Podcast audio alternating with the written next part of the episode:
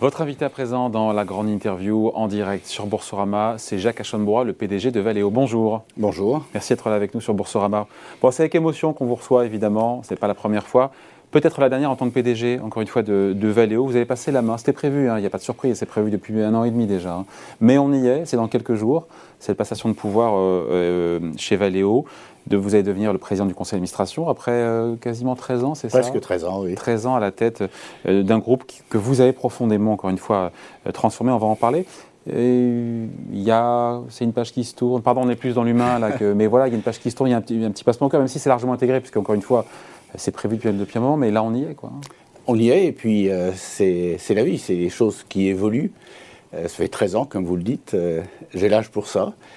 Et, euh, et mon successeur, Christophe Perilla, qui a été, dont la carrière a été euh, faite depuis que je suis arrivé chez Valeo et qui euh, a été, qui sera élu formellement mercredi prochain, est un type absolument formidable. Donc je suis absolument sûr et je suis ravi. Valeo va être en de bonnes mains.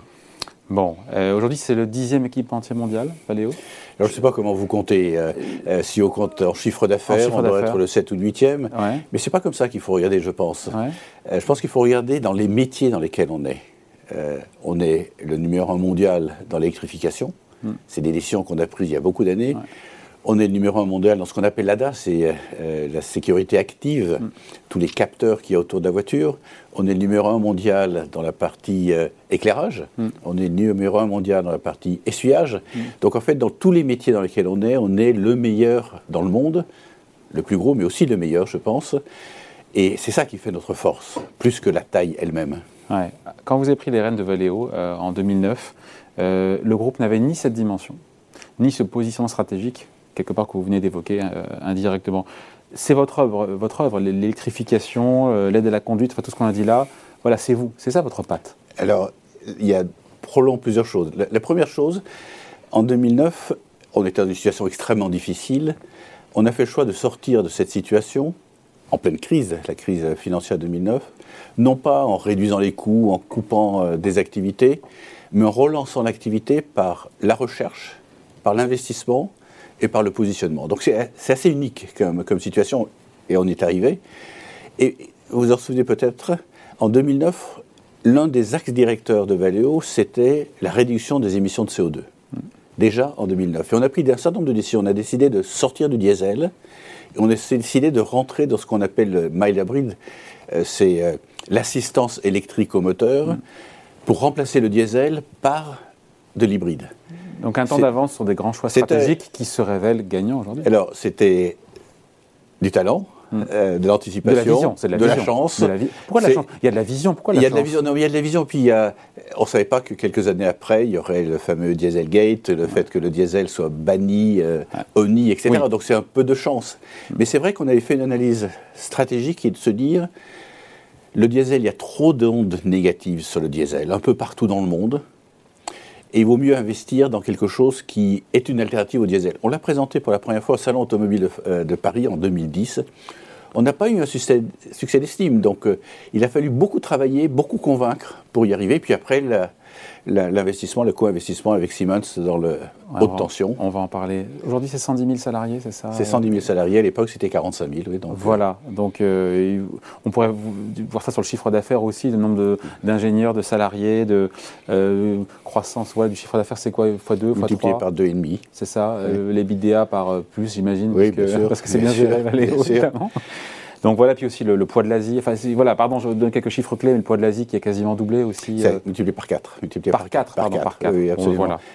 Il pourra faire aussi bien, Christophe Perilla, euh, quand on voit justement, enfin, quand on a fait x2, x3, x4 en, en 13 ans, euh, est-ce que cette décennie à venir, pour lui, pourrait être moins spectaculaire que vous, ce que vous avez entrepris? On ne lui souhaite pas, évidemment, on souhaite qu'il fasse mieux, mais euh, Mais il fera mieux, il fera mieux, il fera autrement. Le, le marché automobile est dans une transformation extraordinaire.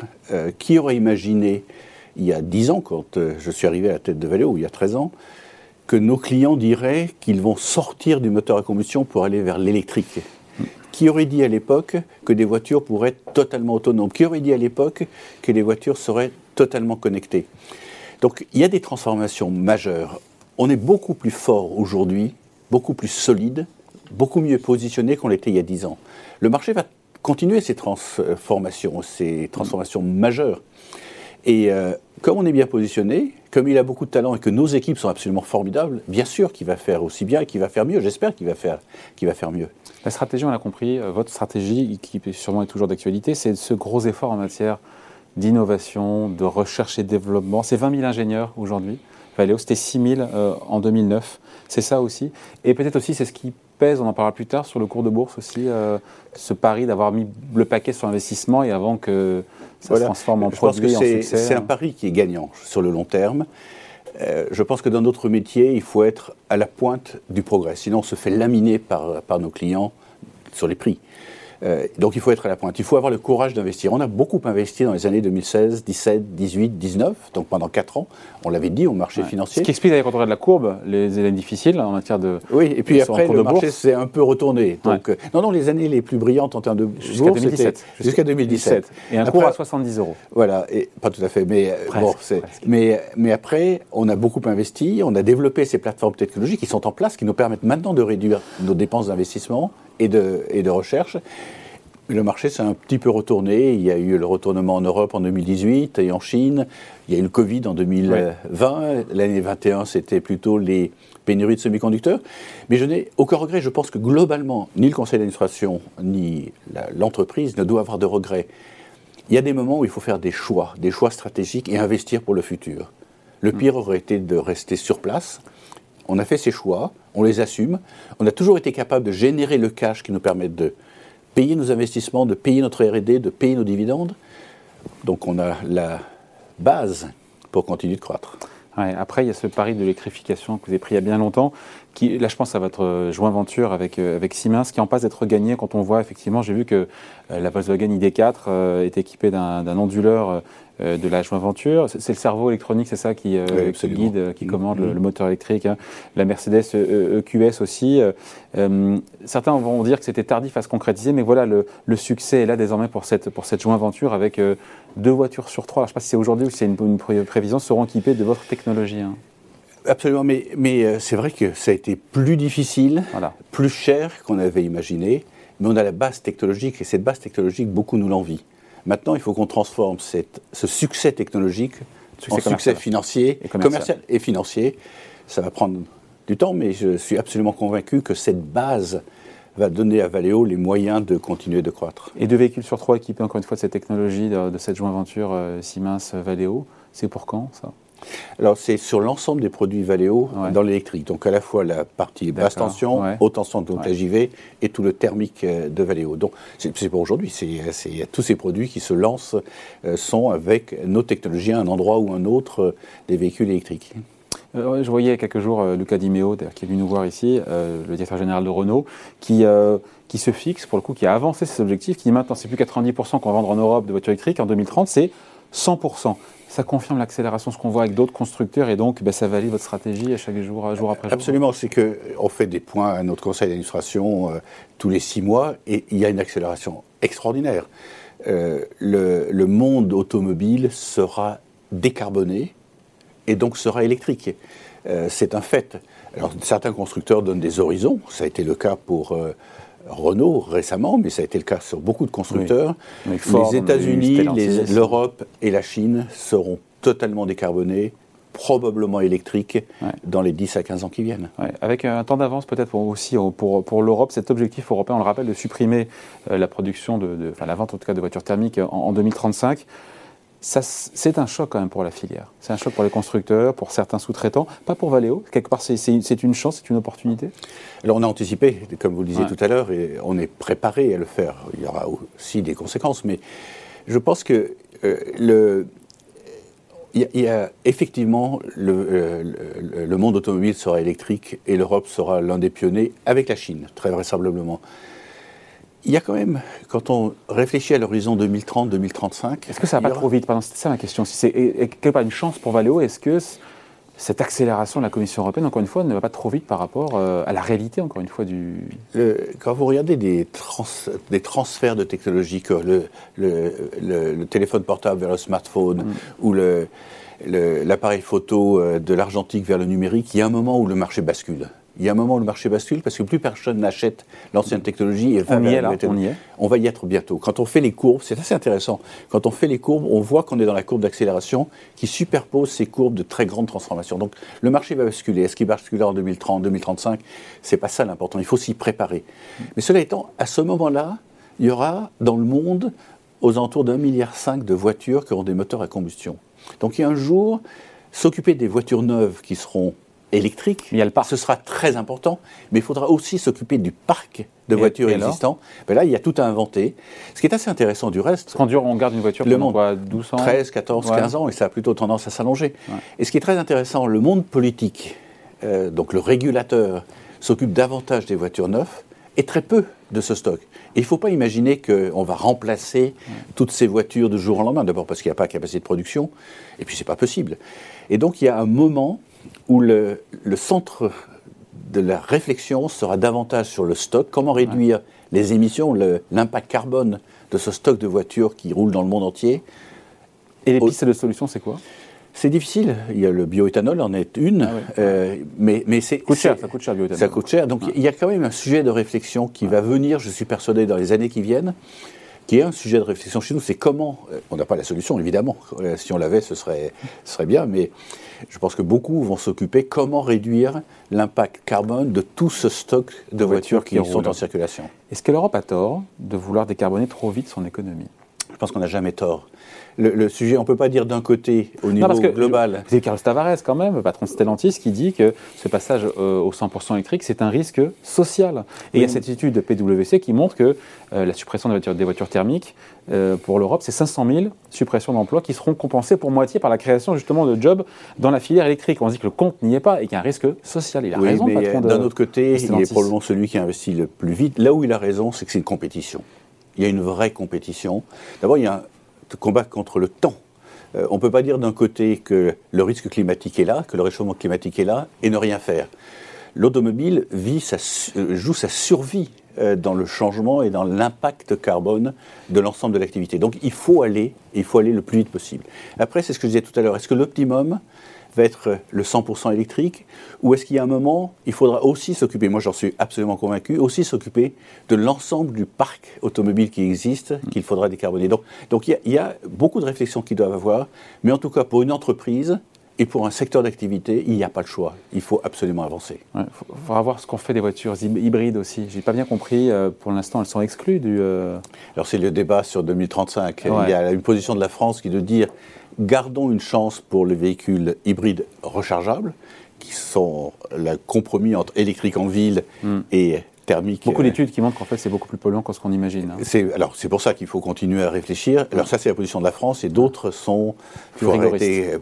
plus, plus, euh, plus fermes. Il faut Et vous, votre position, c'est votre intérêt en termes de, aussi de business, c'est de dire euh, mieux vaut qu'il y ait de la coexistence avec Alors, entre les deux. c'est- l'intérêt de Valeo, ce serait, c'est neutre entre les deux. Je pense que ce qu'il faut, c'est trouver la bonne solution pour décarboner l'industrie automobile. Ce qui est en train de se passer dans l'industrie automobile, c'est vraiment pour de vrai. C'est pas du greenwashing comme disent un certain nombre d'ONG. Non, il y a, quelque chose qui se passe. L'ensemble de l'industrie investit massivement. C'est une très bonne chose. Après, il faudra trouver le bon équilibre. Alors, comme toujours, ce sera un bon équilibre à la fois économique, social, vous le disiez tout à l'heure, mais euh, aussi politique. Aujourd'hui, on est probablement allé dans un extrême, c'est zéro, euh, zéro moteur à combustion. Il y a peut-être peu. un équilibre un peu plus astucieux à trouver. Ouais. Sur les- le prix, parce que c'est un, facteur important qui peut rebuter certains. Aujourd'hui, il y a encore des écarts de prix, même, même avec les subventions et les aides euh, d'État. Euh, certains patrons de constructeurs m'ont dit 2024-2025, avant qu'on ait une espèce d'égalité entre le, le prix d'une voiture thermique et le prix d'une voiture électrique. Euh, on y est pour bientôt? Oui, alors il y a, il y a deux sujets qui sont peut-être complémentaires. L'un des sujets les plus importants pour euh, nous tous, euh, c'est l'inflation.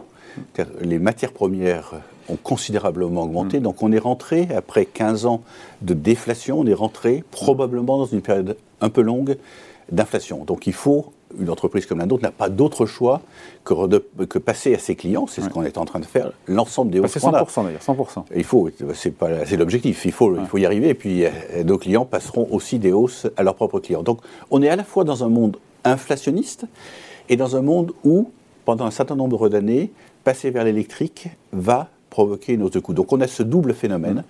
Mais beaucoup de nos clients constructeurs voient effectivement alors, les tout le monde aura à subir l'inflation, mais voit effectivement une égalité Hmm. du coût. Alors quand Dans les, ce que vous disiez tout à l'heure, 2024-2025, c'est quelque chose qui est tout à fait crédible. Bon, Euh, sur les plus gros constructeurs aujourd'hui dans, dans l'électrique, on les connaît, c'est les Tesla, les Volkswagen, les Stellantis. C'est tous vos clients? Tous. Bon voilà, je, je- je m'en doutais, mais je, voulais en être sûr. Sur les constructeurs chinois, un petit mot quand même, parce que euh, on les voit sortir certains de nulle part avec une, une avance, ils avancent à- vraiment à vitesse, à vitesse grand V. Ils vont pouvoir bientôt rivaliser avec les grands constructeurs occidentaux. Alors, probablement une des choses que j'ai apporté à Valeo quand je suis arrivé, je connaissais bien la Chine depuis assez longtemps, c'est qu'il y avait une focalisation sur nos clients traditionnels, les Japonais ou les Coréens ou les Européens ou les Américains implantés en Chine. Donc, les fameuses JV entre nos clients traditionnels et, euh, et, euh, et leurs partenaires. Or, le marché chinois, c'est la moitié, ce sont des constructeurs chinois, des gens comme Geely, ceux qui ont repris Volvo, des gens comme Great Wall, des gens comme BYC, etc. Et aujourd'hui, notre chiffre d'affaires en Chine correspond exactement à la part de marché des Chinois par rapport au JV. Donc on a rééquilibré, on est 45% avec les constructeurs chinois et euh, 55% avec Mais les sur ces constructeurs. constructeurs chinois qui n'ont pas réussi avec la voiture thermique euh, à s'imposer dans le reste du monde, il faut dire ce qui est. Très peu ont réussi à s'imposer. Est-ce que quelque part, les cartes ne sont pas rebattues avec l'électrique? Les cartes étaient déjà en train de se rebattre. Ouais. C'est-à-dire qu'on on a vu le phénomène des Japonais dans les années 60, des Coréens dans les années 90. Il y a- il y a pas et maintenant, on va voir les France. Chinois Ouais. qui vont arriver, que ce soit avec le moteur thermique ou le Ah. moteur électrique. Et c'est vrai que Ils le moteur électrique, Ils sont niveau, commencent à être au niveau. Ils commencent à être au niveau. Oui, ils font des progrès euh, gigantesques.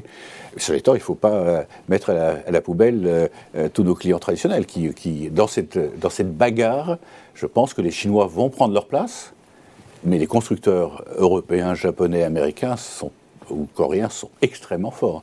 Donc ce sera un combat qui sera intéressant à observer, mais nous, en tant qu'équipementier, Vous équipez tout le monde. il faut, abso- non, mais il faut absolument qu'on qu'on ait, il faut d'abord que l'Asie représente maintenant 32-33% de nos chiffres d'affaires, c'est 55% des marchés mondiaux. Il- Il faut qu'on continue de croître en Asie. Et les clients chinois, on a la conviction absolue qu'un certain nombre d'entre eux deviendront des grands constructeurs mondiaux. Et il faut qu'on soit leur euh, fournisseur privilégié. Un petit mot, euh, Jacques Aschenbroich, des pénuries euh, de semi-conducteurs qui plombent, on le sait bien, la- toute la filière depuis maintenant plusieurs mois. Et à partir de quand ça a commencé à aller mieux? Parce que pour le coup, est-ce que les constructeurs sont toujours en phase de réduction des cadences de production? On en est où aujourd'hui? Alors d'abord, il y a une grande fierté qu'on a, Ouais. c'est qu'on n'a jamais arrêté un seul client l'année dernière pendant toute cette pénurie. Nos équipes ont fait un boulot absolument remarquable. Et ça quand il y a pénurie, il y a pénurie. Comment vous avez fait pour... Parce euh, qu'on a réussi à trouver des alternatives, on a anticipé, on a, on a vu les choses relativement tôt. Là aussi, on, on a com- commencé à travailler avec nos clients dès le début de l'année dernière. Donc, et et c'est une grande fierté de l'ensemble des équipes. On a le sentiment que les choses sont en train de s'améliorer étape par étape. On est quand même dans une situation extrêmement tendue. Donc, euh, dès qu'il y a un petit problème de production chez un des fournisseurs, ça peut avoir une conséquence importante sur le marché. Mais on a le sentiment que progressivement, les choses sont en train de s'améliorer, mais restent tendues. Bon, un petit mot, on est sur Boursorama de, de l'action, encore une fois. Alors, c'est arrivé, j'ai retrouvé des cours en 2012, c'était, euh, en 2012, c'était 12 euros. C'était à combien en 2009 quand vous arrivez? Alors, quand je suis arrivé, la capitalisation boursière, c'était 800 millions. Elle Ouais. est montée à 15 milliards, elle aurait descendu à À 6 sept, milliards et quelques, ouais. 6-7 milliards. Euh, Il Quand on regarde le graphe, en tout cas sur 10 ans, voilà, on voit l'accélération, formidable accélération. Vous étiez euh, voilà, au plus haut en 2017, c'est ça, Ouais. et puis après cette deuxième phase. Euh, L'ensemble du parcours boursier sur l'ensemble de votre mandature, euh, ça vous satisfait ou pas Même si c'est contrasté. Non, hein. non, bien sûr que non. C'est-à-dire que c'est toujours un peu frustrant quand on travaille énormément et qu'on se positionne, que ce ne soit pas encore reconnu complètement par les marchés Mm. financiers. Ils ont un temps de retard sur. euh, ils ne sont pas aussi visionnaires que vous je- euh, alors d'abord, le rôle d'un patron, c'est d'être réaliste et optimiste. Si Mm. on n'est pas optimiste, on n'avance pas. Euh, mais d'être réaliste et de trouver le bon équilibre entre le court terme et le long terme. Euh, on, va, on me reproche peut-être d'avoir plutôt privilégié le long terme Avec l'investissement. avec les C'est ça investissements quelque part R&D. qui vous pénalise, encore une fois, sur le Oui, je pense que ça nous pénalise à la fois les pertes de la JV qu'on a avec Siemens et donc et, et l'ensemble des investissements qu'on a fait qui Avoir pénalisent. trop investi, beaucoup investi, à pénaliser le, le parcours Oui, boursier. bien sûr, bien sûr, il faut, il faut. Mais, mais d'un autre côté, c'est ce qui nous prépare pour l'avenir. Donc, euh, je pense que on a trouvé le bon équilibre. Je suis absolument convaincu que ça va être reconnu par le marché financier dans les années qui viennent.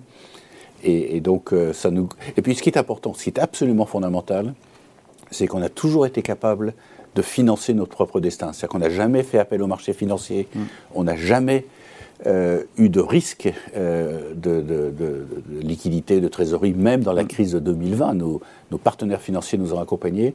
Et quand on regarde les projections, on sera toujours capable de financer notre futur, Mm. à la fois nos investissements, nos frais de R&D et nos dividendes. Donc c'est extrêmement important. Mm. Donc depuis 4 ans, en tout cas, la bourse est un peu la dure avec Valeo. voilà. Après avoir adulé, hein. Après avoir du lait, mais vous savez, euh, la roche tapayenne n'est pas très loin du Capitole. Donc euh, Oui. c'est des choses qu'il faut intégrer. Et être patron, c'est être capable de gérer les contradictions. Donc euh, Bon, la présidence du conseil d'administration, ce sera jusqu'en mai 2023. là, je termine mon mandat comme président du conseil. Et puis après, euh, Bon, mais d'ici là, on se reverra. On parlera plus de Valeo.